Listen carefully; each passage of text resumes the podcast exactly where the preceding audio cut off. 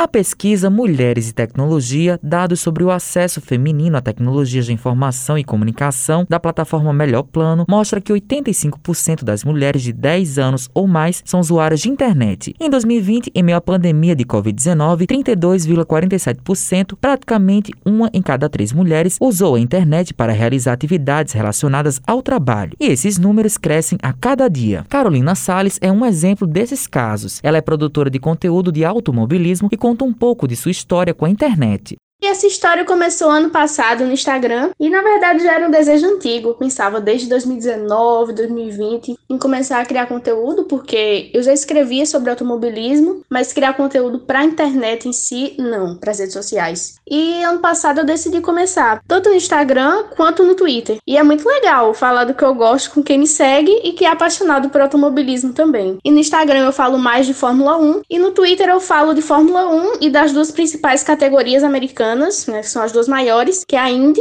que é de monopostos, que é um pouco parecido com a Fórmula 1, que é carro que cabe uma pessoa só. E eu também falo da NASCAR, que são carros de turismo que são mais parecidos com que os carros que a gente vê hoje em dia, nas ruas por aí. Ela pontua qual é a parte mais difícil de lidar com o campo digital. E a parte mais difícil de lidar com a internet que eu vejo é em relação ao machismo na minha área, que o automobilismo ainda é um esporte muito masculino, apesar de estarem surgindo mais pilotas, criadores de conteúdo também, mas ainda assim a gente vê a presença de julgamentos que é muito tenso. A gente acaba sendo subestimado às vezes porque é mulher e que o esporte é para homem, então é até um pouco difícil falar sobre isso. Mas eu vejo que é a parte mais difícil e Espero que isso diminua ao longo do tempo, à medida que forem surgindo mais mulheres pilotas, mais criadoras de conteúdo e por aí vai. Já a Carol Andrade, social media, explica o motivo dela começar a fazer conteúdos na internet. Comecei a trabalhar na internet em 2013, divulgando a agenda cultural do Centro Histórico de uma Pessoa. E com o tempo eu fui gostando cada vez mais daquele trabalho e comecei a gerenciar a rede social pouco tempo depois, profissionalmente. E assim tem sido desde então. Para se diferenciar nas redes sociais é muito importante estudar o seu público e se colocar no lugar dele na hora de criar. O que o seu público quer ou precisa saber sobre você ou o seu negócio. Esse é um passo bem básico saber com quem você está falando. E a partir daí, o seu planejamento, que é bem necessário também, começa a fluir. Além disso, é preciso estar atento a novas ferramentas e ficar de olho nas estratégias que vêm dando certo para adaptar a sua realidade e procurar sempre novos caminhos. Explorar a criatividade é essencial nesse trabalho. A social media dá dicas para quem está começando. É bem clichê, mas a principal dica é estudar. É o estudo de técnicas, ferramentas, estratégias que vai elevar o nível do nosso trabalho em todos os aspectos. Uma outra coisa bem importante é estar atento a quem já está está no mercado. Ter conexões é sempre bom. Trocar uma ideia com quem já está na área é bem esclarecedor.